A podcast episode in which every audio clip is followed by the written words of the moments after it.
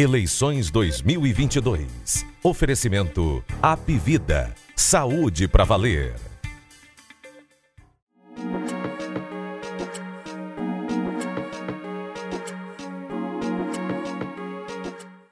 Fala pessoal, este é o Jogo Político Especial que entrevista Capitão Wagner, candidato do União Brasil a governador do Ceará. Esse é o início da série especial do Jogo Político que entrevistará os postulantes, os candidatos ao governo do Ceará nestas eleições de 2022. Capitão Wagner foi o primeiro a ser ouvido. O candidato da União Brasil falou de política, das articulações que envolvem a candidatura dele, nomes envolvidos em polêmicas, em denúncias, que são aliados dele hoje, mas inclusive gente que já foi é, denunciada por ele próprio. É, falou também de propostas, economia, meio ambiente, educação, em várias áreas. Falou muito de segurança pública, como vê o papel da polícia, o que quer fazer com a Controladoria Geral de Disciplina, a CGD, que é, investiga, que monitora os delitos policiais. Então, com vocês, a entrevista com o capitão Wagner Souza. Deputado, deputado e candidato, eu queria começar essa nossa conversa falando um pouco sobre o plano de governo que foi registrado junto à Justiça Eleitoral e no texto de apresentação teve um ponto que me chamou muita atenção. O senhor destaca que os governos anteriores tinham autoridades envolvidas com crime organizado, né, dentro dessa estrutura. Eu queria que o senhor me dissesse quem são essas autoridades envolvidas com crime organizado e que estavam dentro do governo. Olha só, Ítalo, na verdade, é, existem parceiros do governo, talvez o termo foi colocado errado, prefeitos, vereadores, que já foram investigados, não só a nível de Polícia Federal, mas também a nível de Polícia Civil do Estado de Ceará. Na última eleição, identificaram vínculo de facções que apoiaram determinadas candidaturas a prefeito, a vereador, do grupo que estava no poder até ontem. Hoje eu não sei se é do governo ou se é de oposição, porque até ontem eles estavam juntos e hoje fazem parte de dois grupos que vão disputar a eleição é, com candidaturas dif diferentes, mas que permanecem juntos no governo do estado e também na prefeitura de Fortaleza. Érico. É, tem um ponto também que a gente queria, pe pegando esse gancho, né, então, que sobre alguns aliados seus, né, nessa questão, o seu programa fala muito da questão da corrupção, enfim, e, por exemplo, na convenção que ele lançou, estava lá o ex-deputado Adail Carneiro. Na minha não, você está confundindo, na minha não estava não. Ele não está, mas ele está na sua aliança, né? Ele está no Republicano, sim. Isso, e é, tinha informações de que ele teria estado lá. Não, não teve. Mas lhe constrange de alguma forma o apoio. Ele, ele foi preso né, com uma grande quantidade de dinheiro, enfim. É, ele constrange de alguma forma esse apoio? Olha, corrigindo a informação, ele não esteve no lançamento da nossa convenção, ele é do Republicanos. O Republicanos tem liberdade para escolher os candidatos dentro da chapa de deputados federais e estaduais, e o Republicanos anunciou apoio à nossa candidatura. Quem estava lá era o presidente do partido, é, o Ronaldo Martins, que é vereador de Fortaleza, que é candidato a deputado federal, estava o Davi Duran também, que é deputado estadual, foram as pessoas que estiveram lá conosco e cada partido, logicamente, tem liberdade para escolher os membros, né, através da convenção, que vão é, disputar a eleição, seja para deputado federal ou deputado estadual. Mas você recebe de bom grado esse apoio? Olha, por exemplo, é, do Adail? É, na verdade, ele não declarou apoio para mim. Quem declarou apoio foi o Republicano. Eu acho até difícil que ele declare apoio para mim por conta de circunstâncias outras, né? E estou muito tranquilo. Nem ele teve presente no nosso evento, nem a gente teve presente com ele. Foi uma conjuntura partidária que não envolveu qualquer conversa com ele. Candidato, ainda nesse campo da corrupção, o senhor deve lembrar muito bem de um vídeo que foi divulgado nas eleições de 2020, em que o então deputado estadual Bruno Gonçalves, hoje seu aliado, aparecia ali discutindo com suplentes de vereador Maninho, táticas de compra de votos. O senhor chegou até a classificar esse vídeo teria ocorrido aí crimes de corrupção, abuso de poder, indício de Caixa 2. Como é hoje ter o apoio do atual prefeito de Aquiraz, sendo que há dois anos o senhor teceu essas críticas tão duras a ele? Eu aguardo esse apoio, que ele também não foi declarado, né? Quem declarou apoio foi o Acilon, inclusive na convenção que aconteceu lá do PL, é, no momento da nossa fala estava lá o Acilon, a gente aguarda que outros do PL possam declarar apoio para a gente também. A eleição de 2020 envolveu todos esses fatos, a gente não pode negar. Né? Eu estou deixando essa eleição para trás pensando no futuro e todo apoio que vier nesse momento, pensando no Ceará, pensando num projeto que possa desbancar um grupo que está no poder há 16 anos e focado, como eu falei em momentos anteriores, no combate à corrupção, numa gestão séria e qualitativa, a gente vai receber com muita tranquilidade.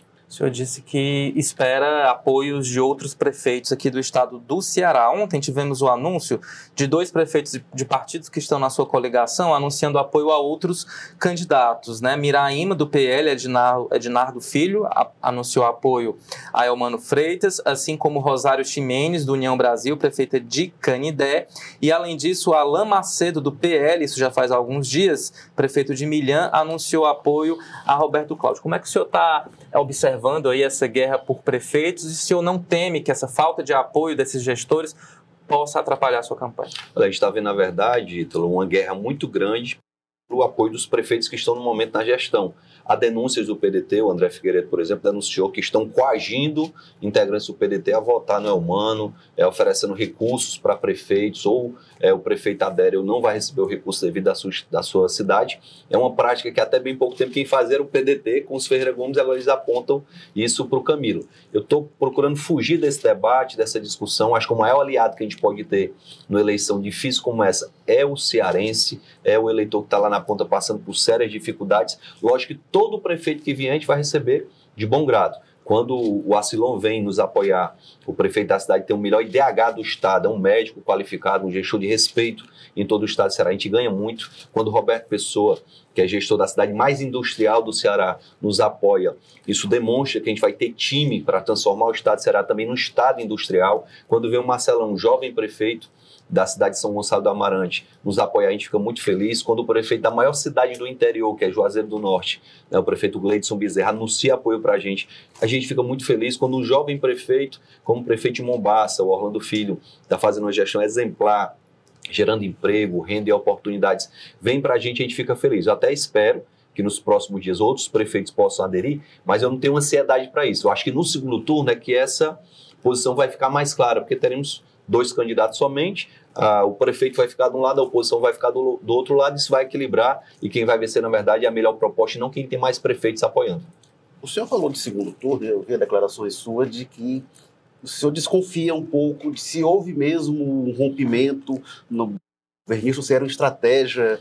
Como é que é isso? Você acha que eles não estão rompidos, PT e PDT? Olha, me parece muito mais estratégia. Quando você vê o Elmano elogiando o Cid, quando você vê o Roberto Cláudio criticando o Camilo. É uma coisa muito confusa na cabeça das pessoas. Você vê o Roberto Cláudio, por exemplo, apontando que usaram recursos do FECOP para comprar coisas que não eram combate à pobreza. Quem está nos assistindo nesse momento, FECOP, é o Fundo Estadual de Combate à Pobreza. No governo do PDT, anterior do Camilo, compraram aeronave para o CIOPAE com dinheiro do FECOP, tão irregular ou tão desvio de finalidade quanto o que ele está apontando agora do governo Camilo. Então, eu acho que essa briga, essas acusações mútuas não vão, não vão levar o eleitor a escolher o Roberto Cláudio, escolher o Elmano ou escolher o Wagner. O que vai fazer o eleitor escolher o candidato é a boa proposta, é você ter um plano para tirar é, os 5 milhões de cearenses que estão na pobreza nesse momento. A imprensa toda noticiou essa semana e foi impactante ver que só na região metropolitana de Fortaleza tem um milhão e meio de pessoas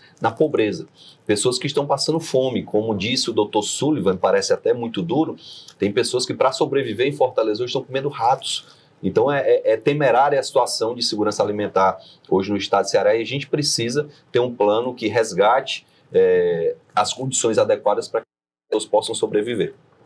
Candidato, hoje o senhor tem como principal aliado o Partido Liberal, que é o partido do presidente Jair Bolsonaro, que busca reeleição. PL indicou o seu vice, Raimundo Gomes de Matos. Bolsonaro, inclusive, esteve aqui em Fortaleza há algumas semanas, participando da Marcha para Jesus, e foi muito elogioso em relação ao seu nome, disse que era capitão lá, capitão K, mas a gente não viu nos mesmos termos, ou retribuição por sua parte, em termos de elogios ou mesmo de anúncio de apoio. Então, eu queria que aqui claro é, para quem está acompanhando o nosso programa, o senhor apoia a reeleição do presidente Jair Bolsonaro? Ele é o seu candidato a presidente? A situação do presidente é diferente da minha. Eu estou num arco de aliança ampla aqui no estado de Ceará, que tem quatro candidatos a presidente da República, já confirmados em convenções, já na rua pedindo votos. Então, eu sou presidente de um partido aqui que tem uma candidata a presidente da República. O meu vice o Raimundo Matos está no PL, que é o partido do presidente Bolsonaro, que é também um partido que tem candidato a presidente. Aí vem lá o PROS com a candidatura, que pode estar tá aqui ou pode não estar. Tem um PTB que tem candidatura também.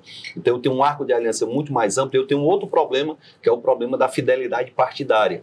Quando União Brasil tem uma candidata a presidente da República, se eu de repente declaro apoio para outro candidato, os meus adversários podem questionar isso na justiça e gerar problemas eleitorais na justiça eleitoral para mim. Estou muito tranquilo, com um arco de aliança ampla, o PL vai poder fazer todo o trabalho para defender a candidatura do presidente, União Brasil, na proporção que for devido, vai fazer o, o trabalho para defender a sua candidata, o PROS, o PTB. Então a gente tem muita tranquilidade, porque o foco maior é o Ceará como eu disse agora há pouco. A gente vive um momento em que São João do Jaguaribe, uma cidade de 7.500 habitantes, deste tamanho, é mais violenta do que o Rio de Janeiro.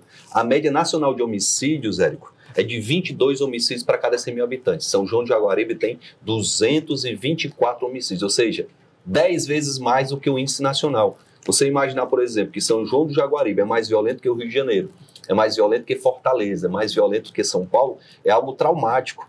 As quatro cidades cearenses que estão entre as 30 mais violentas são João de Jaguaribe, uma cidade pequena, e Bicuitinga, é uma cidade pequena, Guaiúba, uma cidade pequena, a outra me falha a memória, mas são quatro cidades que estão entre as 30 mais violentas do Brasil. Então, é focado em reduzir essa violência, é indo lá nos Estados Unidos procurando uma parceria com o FBI, como eu fui, ter o diretor do FBI, que é responsável pelo combate ao narcotráfico, comprometido comigo, dizendo que em janeiro ele vai estar aqui no Ceará para me ajudar a construir o maior escritório de inteligência policial do Brasil.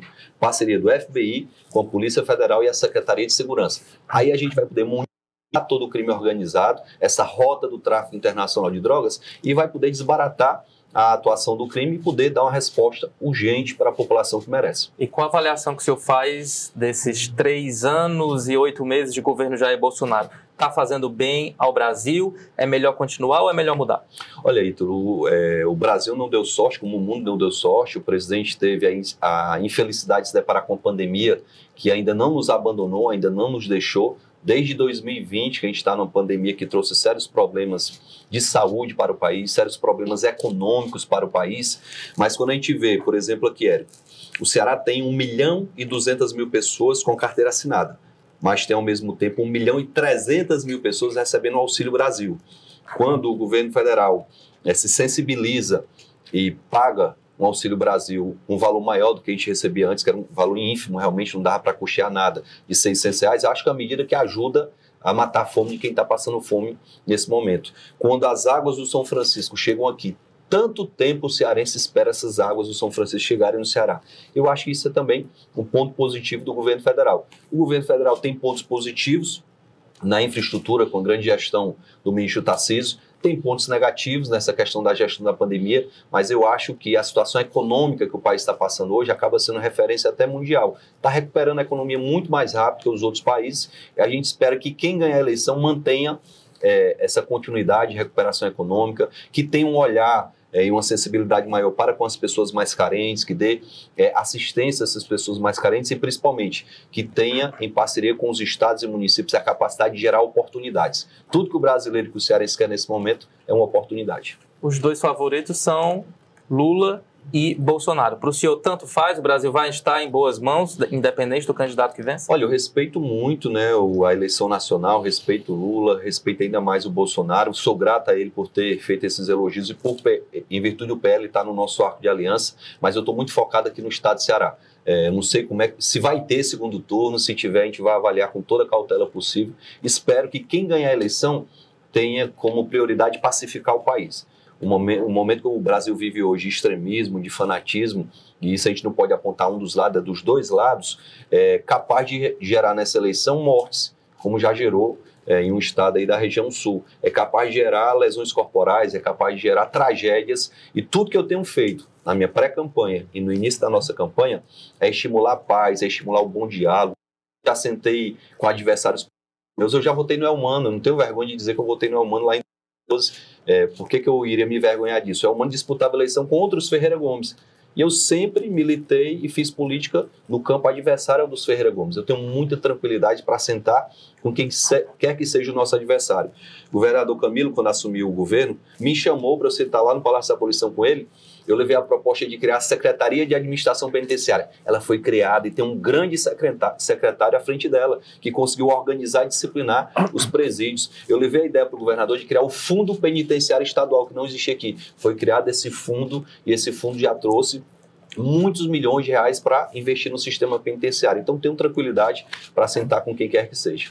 Wagner, só eu não entendi ainda eh, em relação à questão da eleição presidencial. O senhor está analisando ainda o que, que vai poder fazer? Vai apoiar a Soraya? Vai definir num outro momento? É, a gente está conversando com o partido, eu tive ontem em Brasília, mas a correria está muito grande. É, a tendência é que, por conta da fidelidade partidária, a gente se mantenha da forma que a gente está. Se houver uma liberação por parte do partido, aí a gente vai sentar com a arte de aliança e ver de que forma a gente vai fazer essa condução, mas eu tenho que repetir, sempre focando aqui no estado de Ceará. Eu não posso... Mas da forma que está, é, é, com cada palanque, cada partido cuidando da sua candidatura. não vai ter material do Wagner com uma foto do Bolsonaro ou da Soraya? Ou não dá para ter nesse momento. Como é que a gente vai ter? Se eu coloco uma foto com o Bolsonaro, o meu adversário vai me, me acusar de infidelidade. Se eu coloco com a Soraya, eu vou ter problema com os demais integrantes do Arco de Aliança. Então a gente vai ver isso com muita calma e tranquilidade, mas no momento oportuno, que o foco agora é o plano de governo que o Ítalo foi lá pesquisar para a gente discutir, debater. O foco agora é tentar buscar é, a, a, amplitude dos apoios pelo interior, né, as pesquisas que saem, muito embora a gente tenha um receiozinho com pesquisa, elas apontam uma consolidação da nossa candidatura, do nosso nome, o eleitor muito mais convicto de estar votando na gente, tudo isso é fruto de um trabalho de um ano e meio. Enquanto que os nossos adversários foram escolhidos há duas semanas, a gente está trabalhando há bastante tempo, plantando a semente, aguando a semente, esperando colher um bom fruto no dia 2 de outubro. O senhor lidera as pesquisas até aqui, vai trabalhar para tentar vencer no primeiro turno, para estar no segundo turno. Mas essa sinalização que o senhor deu, que sempre foi contra o Ferreira Gomes, que já apoiou o Elmano lá atrás, se por acaso acontecer de um segundo turno, Roberto Cláudio é humano, que não é o cenário de hoje, o senhor tem lado claro já? É humano?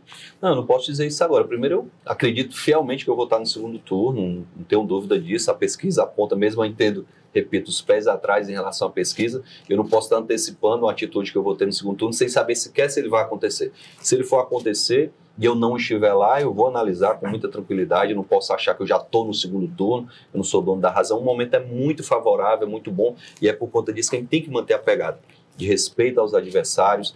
É, eu, eu, eu me sensibilizei muito com o que aconteceu com a governadora Isolda, porque se trata de uma mulher a mulher sentada na cadeira de governadora, com o direito dela de concorrer à reeleição. Eu nunca vi na história do país, não é só do Ceará, não. Alguém está sentado na cadeira do executivo, de uma prefeitura, de um governo do estado, ou até da presidência da República, e dizer: não, você não pode concorrer. O Temer estava como presidente e deixou de concorrer porque ele sabia que não dava para ele. Disse: não, não dá, eu não vou concorrer Mas a Isolda queria. Mas a Isolda não só sentou, como disse: eu quero. O arco de aliança que estava se construindo em cima da candidatura dela era imenso, era gigante, os partidos queriam o nome dela, a quantidade de deputados e prefeitos era gigante também. Então, eu queria uma explicação viável para ela não ser a candidata. Eu até é, acabo registrando agora que me favoreceu ela não ser candidata, porque seria muito mais difícil contra ela uma eleição baseada em tudo isso que eu falei. Esse discurso que o senhor fez foi até um tanto semelhante a de petistas, aliados da governadora, né, que enxergaram aí uma violência é, política de gênero. Mas se esperava muito que essa dissidência da aliança fosse escolher uma mulher para disputar é, o governo do estado acabou sendo o candidato Elmano Freitas. O senhor acha que houve um erro a partir desse discurso, uma contradição, ou, ou tanto faria? Não, não há contradição, é, não necessariamente dentro do PT tinha que ser uma mulher. É, tinha que ser o melhor nome, o nome que eles acreditassem que tivesse mais viabilidade, o respeito à escolha que foi feita lá. Eu respeitei, por exemplo, a escolha do PL de me apontar o Raimundo Matos como vice, fiquei muito feliz, porque o Raimundo Matos, médico, já foi prefeito, foi secretário de assistência social, foi secretário executivo de saúde, seis mandatos de deputado com vida limpa, trabalhou na Sudene agora com grande experiência de gestão, vai somar muito a minha candidatura. E ao mesmo tempo, alegria de ter uma mulher na cabeça de chapa para o Senado. Em vez de colocar a mulher numa posição que não seja de protagonismo, a Camila vai ser a senadora, com dois suplentes homens, é, pessoas que também vão ajudar na composição, mas eu acho que isso não é demérito para a candidatura do PT não ter escolhido uma mulher para substituir a candidatura da Isolda. Candidato, só um minutinho, Érico. Voltando a falar sobre governo Bolsonaro, é, ele acabou institucionalizando um instrumento muito controverso que é o chamado orçamento secreto, né, em que não se sabe quem se beneficiou, para onde o recurso vai, mas acabou aí é, atingindo muitos deputados da base aliada. Eu queria tirar uma dúvida com o senhor. O senhor chegou a receber recursos do orçamento secreto? Olha, primeiro dizer que não foi o Bolsonaro que instituiu, foi um deputado cearense chamado deputado Domingos Neto, que foi nosso coordenador, que eu respeite mais. Ele era o relator do orçamento e ele que criou a figura é, das emendas impositivas do RP9, que não tem nada de secreto. Como é que é secreto? Eu indiquei todas as emendas que eu indiquei, eu vi na rede social disso. Eu estou mandando um milhão para a cidade tal, estou mandando 500 mil para a cidade tal, eu estou mandando dinheiro para é, mutirão de cirurgia de catarata, eu estou mandando dinheiro aqui para a construção de uma unidade de saúde. Então não vejo nada de secreto quando o parlamentar ele vem para a rede social e coloca isso muito claro. Agora, se o parlamentar é cearense e colocou essa emenda lá no Rio de Janeiro, aí de fato tem algo de muito errado. Se o parlamentar é mineiro e colocou esse recurso lá no Pará, tem algo de muito errado. Então, que fique muito que existe sim é, a RP9, que é uma medida que foi criada dentro do Congresso Nacional por um deputado federal cearense, que ele é, não se ofende com isso, eu não vejo motivo para ofensa também, que alguns usam de forma regular e outros usam de forma irregular. Eric. Eu queria falar, Wagner, de, de economia. O senhor deu entrevista no, no, na Rádio CBN, me chamou a atenção o senhor disse que acha que o, o Estado pode fazer um pouco mais de sacrifício, né, que tem arrecadado muito, enfim. É, e existe uma preocupação, a minha geração recebeu a memória dos pais, do que era a época até o Gonzaga Mota, de muito atraso do funcionalismo, na época das Gonzaguetas, que se recebia o crédito para comprar no, no, no, comércio em troca de, de benefício tributário, enfim. E existe a preocupação sim, até que, de manter esse equilíbrio que vem atravessando os vários governos. É, até que ponto pode ir esse sacrifício? O senhor falou também de valorização dos servidores, que eu acho muito justo, necessário. Tem muitos servidores públicos na família, inclusive. É, mas até que ponto vai essa valorização e, e, esse sacrifício que o Estado pode fazer e, e sem comprometer a saúde fiscal que tornou o Ceará referência? Olha, realmente o Ceará hoje tem uma saúde fiscal que não é comum em todo o país, a gente tem que elogiar e reconhecer isso, mas essa saúde fiscal, Eric, ela não pode ser do tamanho que permite que o Estado gaste, por exemplo, 2 milhões e meio para parar a grama do palácio. Olha só que ponto chegou o nível de arrecadação do Estado será. Você gastar 2 milhões e meio no ano para parar a grama do palácio é como se você tivesse gasto 200 mil por mês para parar a grama. Eu acho que isso é um gasto exagerado, excessivo e desnecessário. Quando você chegar ao ponto de guardar no ano que no final do ano passado, o governador fechou os cofres no dia 31 de dezembro com 11 bilhões e 200 milhões de reais. Eu vi isso na, na matéria que o povo noticiou. 11 bilhões e 200 milhões de reais guardados nos cofres. Isso mostra que está se arrecadando muito e, em virtude disso, eu acredito que dá sim para o Estado fazer um sacrifício. Você deve lembrar nessa discussão do ICMS, é, da, da, redução do ICMS da gasolina, que alguns deputados, um subiu na tribuna da Assembleia para me chamar de desqualificado e de incompetente. Outros diziam, vai reduzir o ICMS, vai cair a arrecadação e não cai um real, não cai um centavo do litro da gasolina. Hoje eu saí de casa, passei em frente a um posto e vi a gasolina a R$ 5,25. Há três meses atrás, a gasolina custava R$ 8,20. Caiu quase R$ reais. Quem foi o grande beneficiado disso? foi o consumidor, foi o cearense que agora está com um dinheirinho a mais no bolso para poder se alimentar melhor, para poder ir na farmácia e comprar um medicamento para o filho que está doente. Então, eu acredito muito na capacidade que o Estado de Ceará tem de poder se reinventar. Eu tive numa reunião com um fórum de servidores e um auditor da Cefaz me disse: Capitão, hoje no, no Estado de Ceará, num shopping você tem uma loja que tem a maquineta ali do cartão de crédito, cujo, quando você passa lá o cartão de crédito, automaticamente é descontado lá o valor do imposto estadual.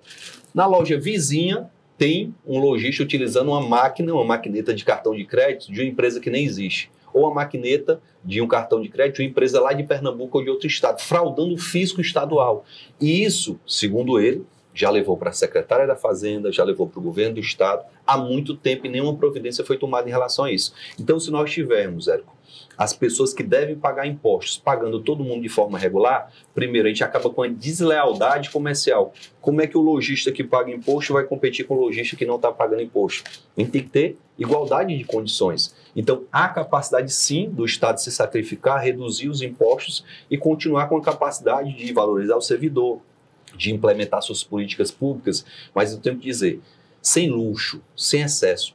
Eu não acho justo que o governador do estado more numa casa de um quarteirão com 100 funcionários para cuidar dele, quando do lado da casa do governador tem a comunidade do Campo da América que está passando fome, que está sendo dominada pelo crime, que a droga tomou de conta. A casa do governador, no nosso governo, vai servir para receber essas famílias carentes, para capacitar os jovens, para colocar no mercado de trabalho. Eu não vou morar naquela casa. Eu acho injusto com o cearense o, o senhor vai morar onde? Eu Só vou morar na minha casa, onde eu moro hoje, no meu apartamento, onde eu moro hoje. Continua na Parquelândia, mesmo eleito Não vejo problema nenhum de continuar morando na Parquelândia. Eu dizia isso na eleição em prefeito e repito, vou continuar morando no meu apartamento lá na Parquelândia, porque até para não me acostumar com luxo. Eu vejo que o poder encanta, o poder faz as pessoas esquecerem a empatia.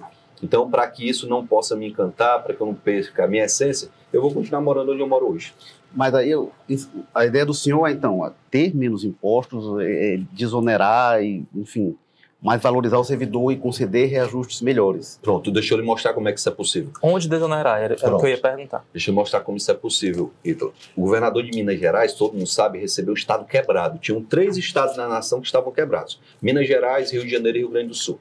O governador Zema recebeu o governo em 2019, em vez de aumentar os impostos para pagar o salário dos servidores que estavam atrasados, em vez de aumentar impostos para pagar os fornecedores que há seis meses não recebiam por seu serviço, o governador disse: Ó, eu vou reduzir os impostos, aplicar aqui uma rigorosa fiscalização para que todo mundo possa pagar esses impostos. Ele atraiu empresas, e eu posso citar: o Ceará tem 5.400 horas de sol por ano. É o melhor estado para investir energia solar. Onde é que está o maior número de empresas de energia solar no Brasil? Está em Minas Gerais. Porque lá o governador foi corajoso e disse: ó, venha para cá que aqui você não vai pagar a taxa pelo kit de energia solar, que eu vou isentar. Você vai pagar o ICMS, mas vai pagar um ICMS menor do que no restante dos estados brasileiros.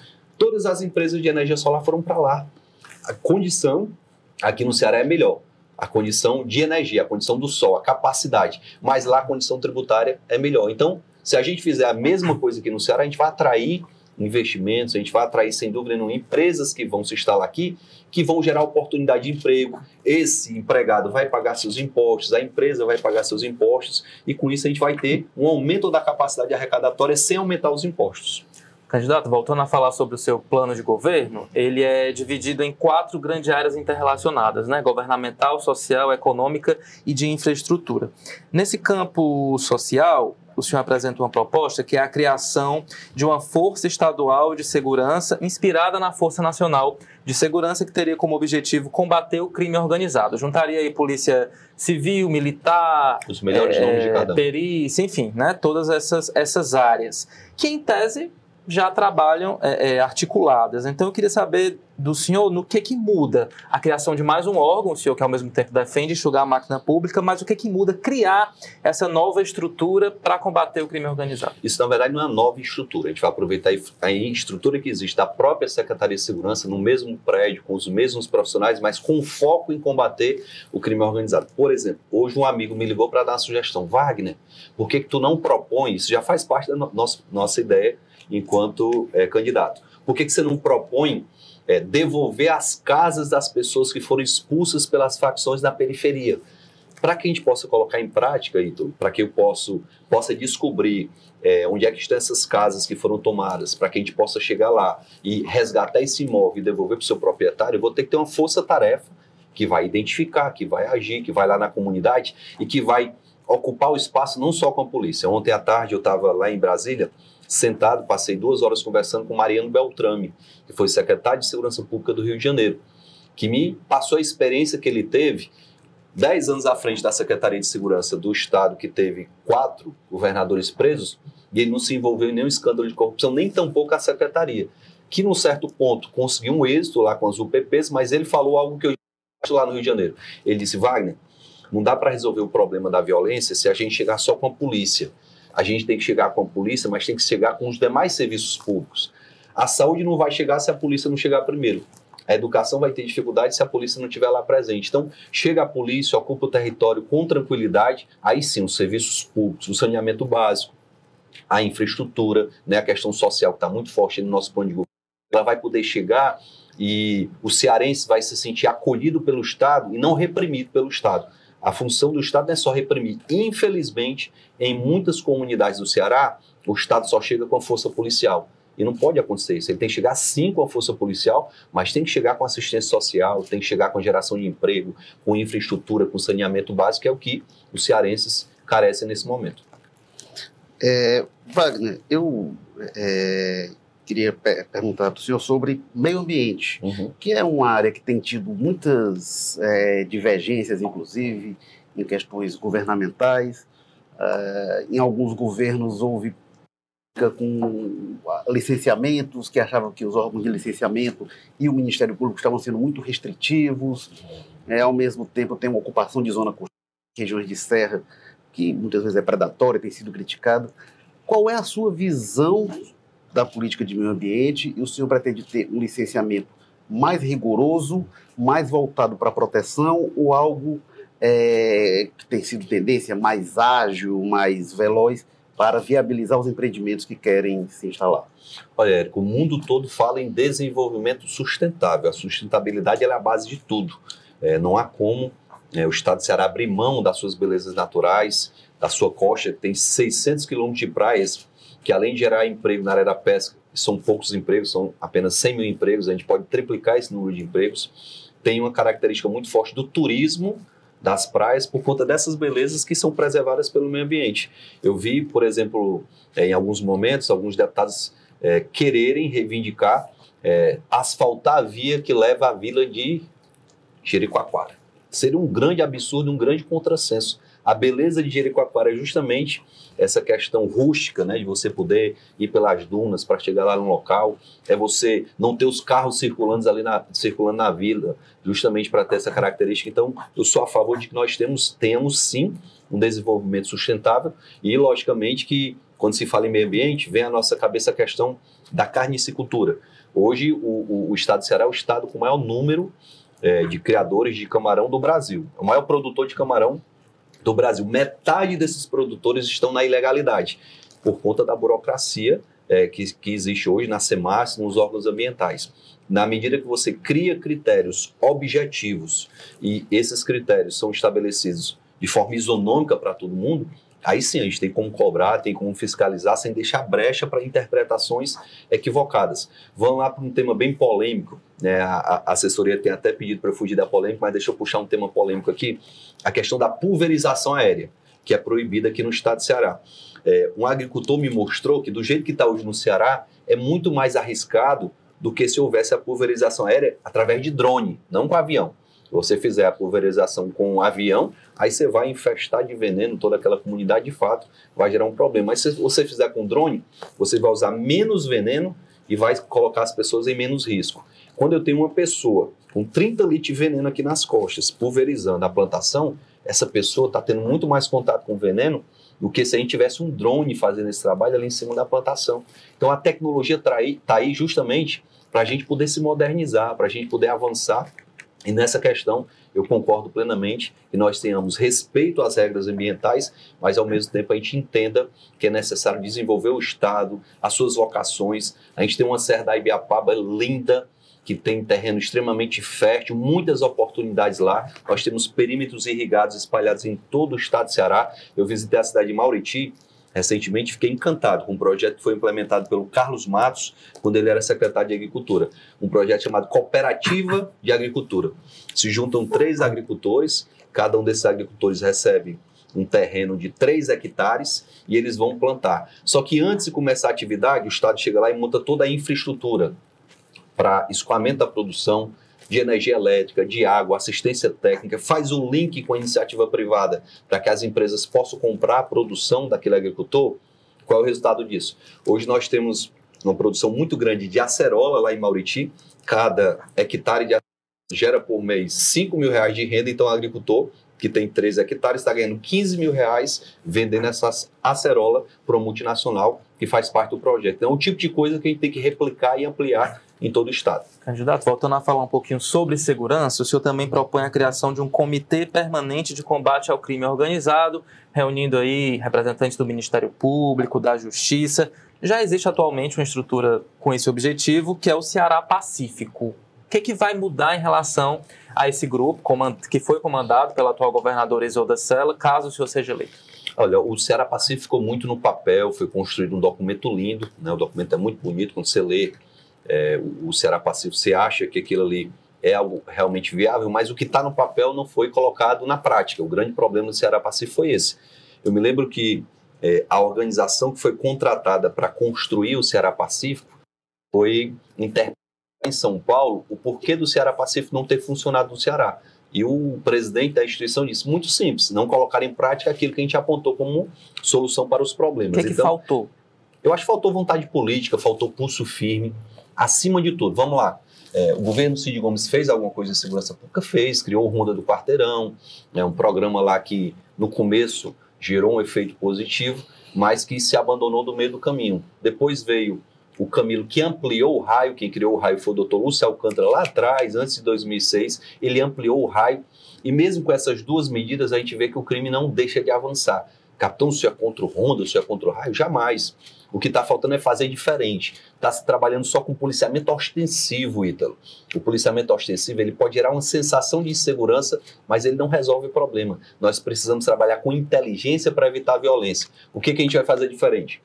Hoje, um criminoso, Érico, que tem mandado de prisão em aberto, a gente pode ir lá na UES, se inscrever para o vestibular, fazer a prova, passar, se matricular, passar cinco anos na UES estudando e ninguém sabe que ele tem um mandado de prisão em aberto.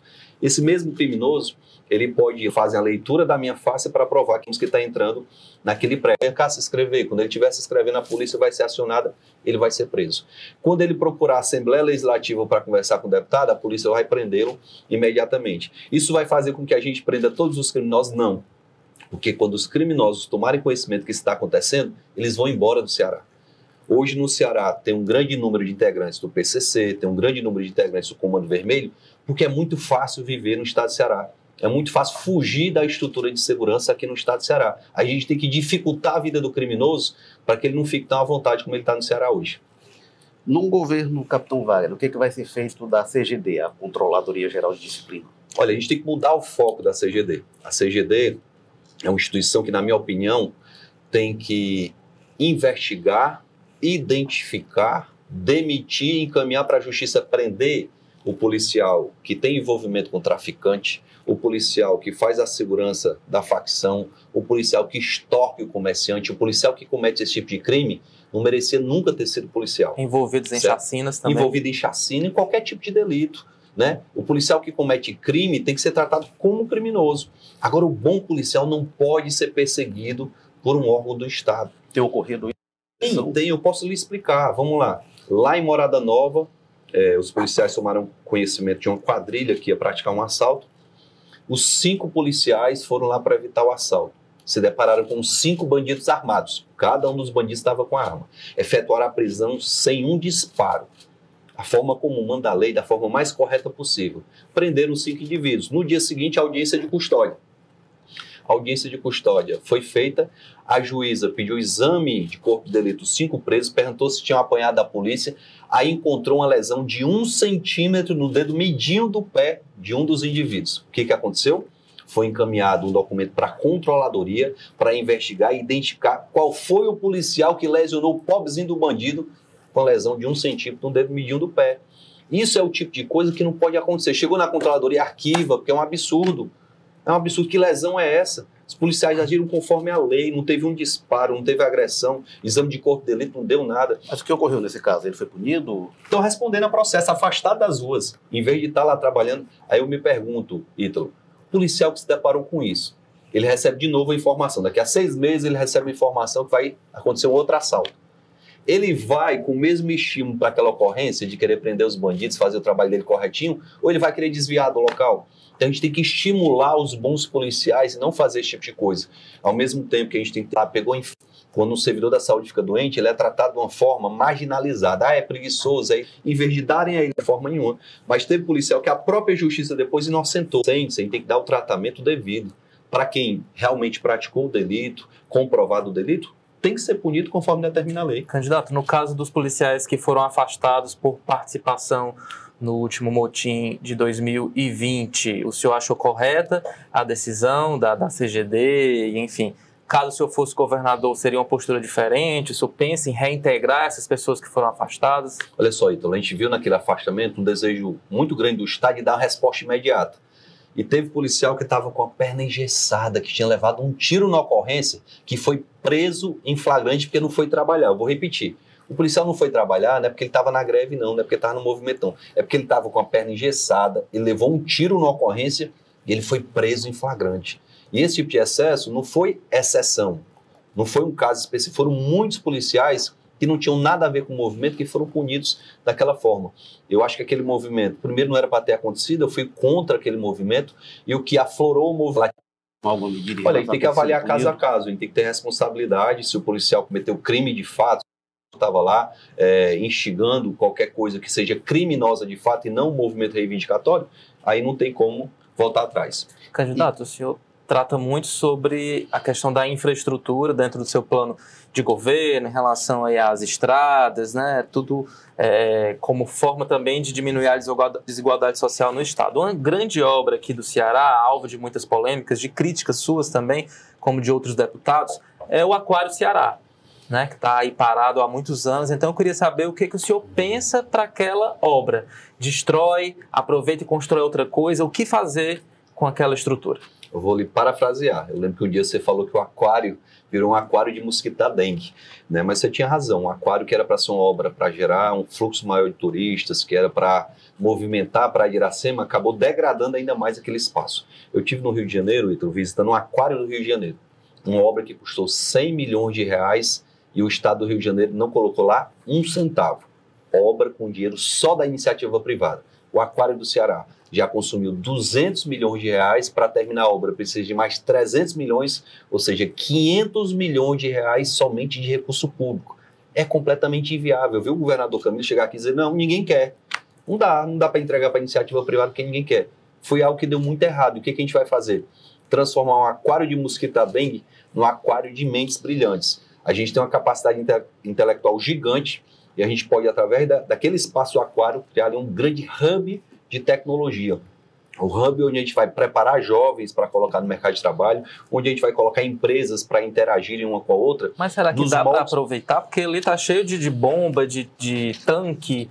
Como é que aproveita Logicamente que a gente vai ter que ver com a engenharia do Estado, né, com a super obras ou com a Secretaria de Cidades, a gente não, não sabe ainda como é que vai ficar essa, essa organização administrativa do Estado, os engenheiros é que vão dizer se a gente pode aproveitar ou não a obra ou se tem que derrubar e fazer tudo do zero. A gente tem, eu não posso falar sem conhecer, é, sem falar com a engenharia do Estado que vai dessa determinação, mas para aquele espaço, a gente imagina que a gente pode revitalizar trazendo tecnologia, trazendo jovens para ali, trazendo empresas, como aconteceu no Porto Digital de Recife. É, Recife tinha uma região completamente degradada, que era a região do Porto, um bairro onde tinha muito usuário de droga, pessoas morando nas ruas, que foi completamente revitalizada a partir de uma ação parecida com essa por parte da Prefeitura de Recife. Para isso, a gente vai ter que agir em parceria com a Prefeitura de Fortaleza e já adianto que não tem um problema nenhum em conversar com o atual prefeito e construir isso. Eu queria só voltar ainda à questão das paralisações de policiais, que o Ítalo tinha perguntado como é que o senhor agiria como governador?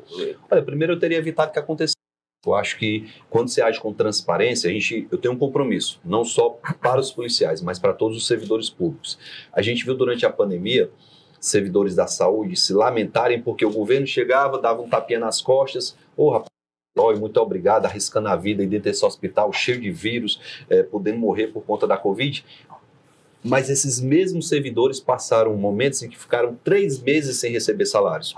Então, manter um fórum permanente de diálogo com os servidores é o caminho para evitar qualquer movimento, não é só na polícia militar, mas também entre os professores, entre os profissionais de saúde. E esse fórum permanente tem que ter acesso às informações das contas do Estado. Eu já fiz parte de um fórum parecido com esse no governo Cid Gomes. Nunca tivemos acesso às informações contábeis do Estado, a informação fiscal do Estado para provar para o servidor, isso aqui eu posso atender, mas isso aqui não dá para atender, está além da minha capacidade financeira. Vamos planejar isso aqui, vamos atender isso aqui em quatro anos, o governo não é só de um ano. Na medida que esse diálogo for permanente com os representantes é, dos servidores, a gente vai conseguir construir o diálogo e evitar que aconteça qualquer movimento de professores, de policiais ou de profissionais de saúde. O senhor mesmo, e eu acompanhei na época, o senhor era contra começar o movimento, Isso. tinha lá uma proposta que foi construída, vocês conversaram, e o senhor achava que deveria ser acatada aquela proposta. Como é que, como governador, o senhor vai garantir que a categoria vai aceitar se naquele momento não conseguiu? Olha, Érico, a gente tem uma liderança forte entre os policiais, isso é fato. A liderança não foi suficiente naquele momento para evitar, porque os policiais. Eu estava em Brasília quando o movimento foi iniciado e os policiais foram instigados por outras pessoas. A gente lamenta que isso tenha acontecido. Muitos policiais jovens, recém-ingressados na corporação, que imaginavam: ah, aconteceu um movimento lá em 2012, vai ser tudo igual.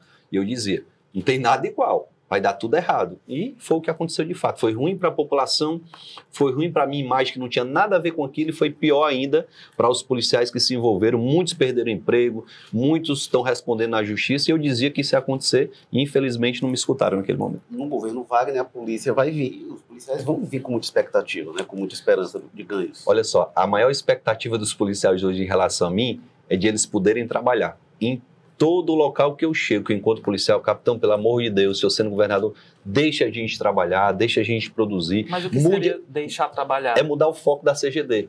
É mudar o foco da CGD. Infelizmente, isso é fato, a CGD hoje age muito mais como um órgão de perseguição política do que um órgão disciplinar na Polícia Militar, no Corpo de Bombeiros e etc. Então, deixar os policiais trabalhar é o policial, por exemplo, que foi acusado por ter sido praticada uma lesão de um centímetro no dedo do pé do bandido, quando o documento chegar na CGD, arquive-se porque não tem prova de que se praticou qualquer ilícito. Então, isso é deixar o policial trabalhar. O bom policial ser valorizado.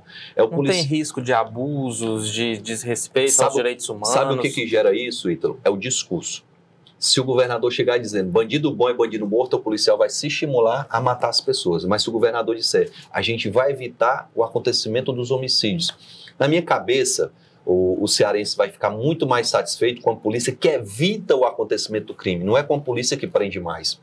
A polícia que prende mais não é a mais eficiente. A mais eficiente é que evita o acontecimento do crime. Pergunta para o dono da farmácia, que teve a farmácia dele assaltada e levaram 10 mil reais, se ele vai ficar satisfeito com a prisão do bandido ou se ele ficaria satisfeito se a gente tivesse evitado o assalto.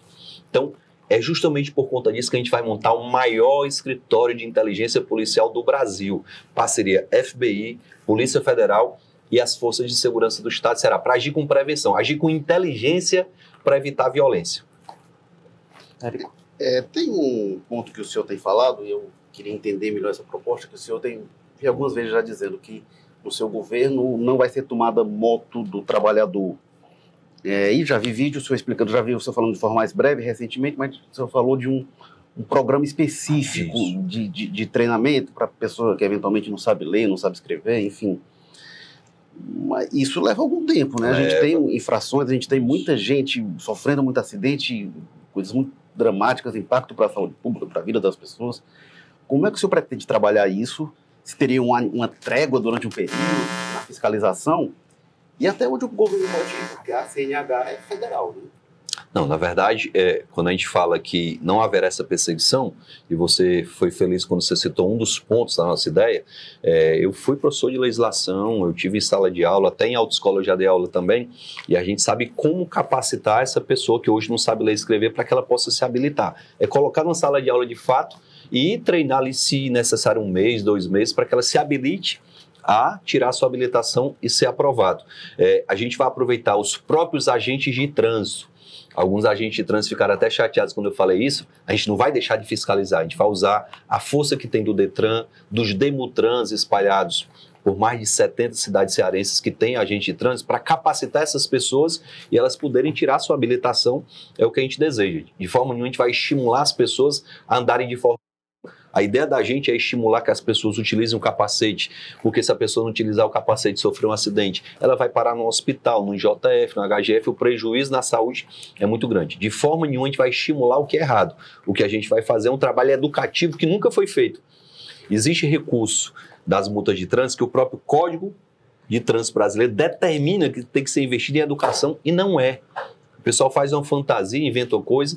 É, escolas de trânsito aqui no estado de Ceará, a gente praticamente não tem nenhuma. Escolas públicas de trânsito. Então, a gente vai estimular essas escolas para capacitar essa, essas pessoas e elas poderem andar de forma regular. Aí sim não terão suas motos apreendidas. Candidato, estamos quase aqui chegando à reta final do nosso programa, mas eu queria falar também rapidinho sobre educação. O senhor promete é, a maior revolução já vista na educação profissional aqui do Estado. Como é que essa revolução vai ser feita? Ítalo, eu sou exemplo vivo do que a educação pode fazer na geração de oportunidades.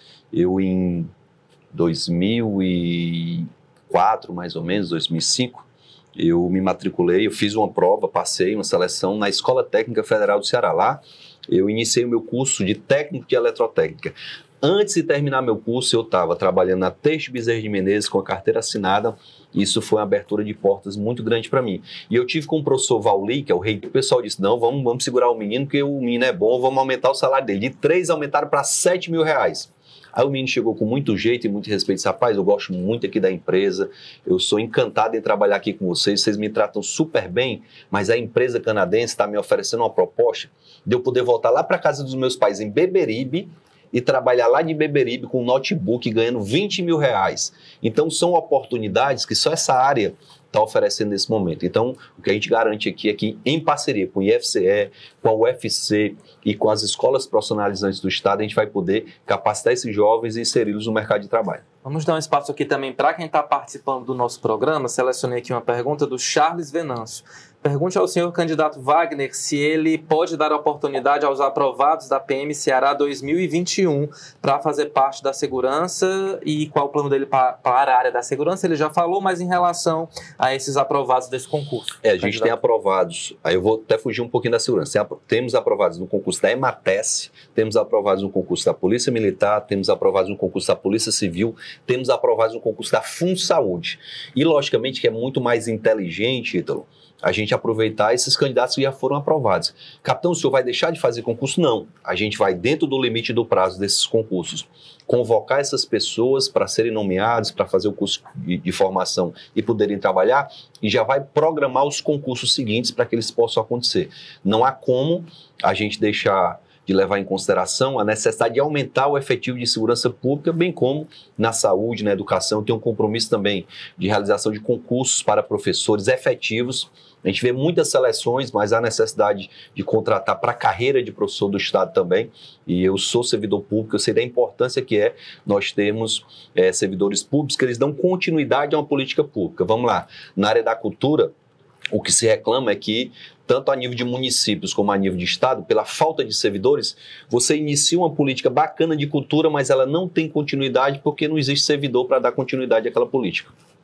Uma última pergunta agora mais no campo político. O senhor, em recente entrevista ao, ao portal UOL, foi questionado sobre a candidatura da sua esposa, Daiane Bittencourt, né? Foi lá levantado o fato de o senhor ser contra a participação de familiares, né, dominando espaços na política, questão de representatividade, uma mulher negra e tudo mais. É, mas a minha dúvida é, se ela vem com essa carga de, de independência, por que, que o nome dela tá Daiane do Capitão e não Daiane Bittencourt? Porque ela quer se tornar conhecida primeiro, é, é, ter esse vínculo comigo vai dar muito mais visibilidade para ela. O momento eleitoral necessita de visibilidade para você vencer a eleição. Não tem como vencer sem que as pessoas lhe conheçam. Mas a Daiane tem uma independência muito grande. A Daiane foi criada na periferia, é mulher, é mãe, é negra, é, vai representar sem dúvida nenhuma as famílias e está muito empolgada. Se fosse uma coisa forçada, ela não estava empolgada como está. Acabou de fazer uma cirurgia, mas estava em casa reclamando que está se recuperando, o médico cobrando que ela tenha repouso e ela não quer ter. Daqui a pouco ela já está nas ruas aí trabalhando e vai ser uma força muito grande, não só para a candidatura dela, mas para mim também. Ter minha mulher do meu lado na campanha, mostrando a nossa parceria, vai ser extremamente positivo. Érico, confirme se tiver mais alguma dúvida, esse é o momento. Um minuto. O senhor tem muito apoio de setores religiosos, de igrejas, de setores evangélicos. Isso no plano nacional a gente teve problemas recentemente. O ministro da Educação caiu, denúncia de propina em ouro, de direcionamento de recursos é, no Ministério da Educação qual o papel que as igrejas que o senhor pensa que podem ter dentro do seu governo? Antes de tudo, a gente tem que entrar nessa questão grave que você falou, que foram esses crimes que foram cometidos. É, o que faz alguém cometer o crime não é ele ser pastor, não é ele ser médico, não é ele ser policial, não é ele ser juiz, não é ele ser advogado. Aí é o caráter do criminoso. Quando, quando eu vi a cena daquele médico estuprando aquela mulher que estava sedada, não é porque ele é médico, não, é porque ele é mau caráter. Então, essa questão do crime não tem a ver com a crença, não tem a ver com a atividade profissional, tem a ver com mau caratismo ou com outros fatores. E a minha parceria com a igreja é de aproveitar os espaços das igrejas para evitar de eu gastar com construção. Se eu tenho uma igreja, como eu tenho aqui no Rodolfo Teófilo, eu já visitei uma igreja com três salas de aula, com cadeira confortável, igual a essa que eu estou sentado, no ar-condicionado, com quadro de primeira geração para oferecer educação pública de, de qualidade numa parceria com o governo do estado, eu vou lá é, fazer a parceria, pagar é, o salário do professor, pagar a energia que vai ser gasta, pagar a internet que porventura seja necessária, e a igreja vai nos ceder o espaço. Ganha a igreja. Vai ter ganha... muita igreja aí, cara, nesse dinheiro. Será muito bom. ganha a igreja, ganha o Estado que economiza, mas quem ganha mais é a comunidade que está do lado da igreja, que vai poder ter um curso profissionalizante, que vai poder ter aula de teatro, que vai poder ter aula de defesa pessoal, vai ter práticas esportivas. É aproveitar um espaço que já existe para se praticar algo que é bom para a comunidade. Candidato, queria agradecer demais a sua participação aqui com a gente. Vários pontos foram aqui esclarecidos, discutidos, né, em torno aí do seu plano de governo e boa sorte aí nesses próximos meses de campanha. Agradecer a você, Ítalo, agradecer ao Érico, ao Sistema um Povo, agradecer ao Cearense que tem me acompanhado nessa caminhada desde junho do ano passado, dizer que eu estou muito feliz, a campanha vai ser a campanha mais alegre da minha vida e que a gente possa no dia 2 de outubro, se Deus quiser, ter o melhor governante, ter a melhor proposta como vencedor acima de tudo. Érico Firmo, valeu, até amanhã, né? Até amanhã, Ítalo. Obrigado. Obrigado capitão. Até a próxima. Agradeço também, claro, a sua audiência. Lembrando que amanhã, sexta-feira, nós vamos entrevistar mais um candidato ao Palácio da Abolição. É o deputado estadual Elmano Freitas, do PT. Convido vocês também a seguirem o Jogo Político nas redes sociais. Estamos no Instagram, arroba Jogo Político Povo, endereço já aparecendo aqui na tela, e também no Twitter, arroba Jogo Político. Cobertura especial também dessas eleições é no canal de eleições do portal O Povo, endereço é www www.povo.com.br barra eleicões, sem o tio, sem o cedilha, tracinho 2022. A gente se vê amanhã às duas e meia da tarde com Elmano Freitas. Tchau, tchau. Eleições 2022. Oferecimento Apivida. Saúde para valer.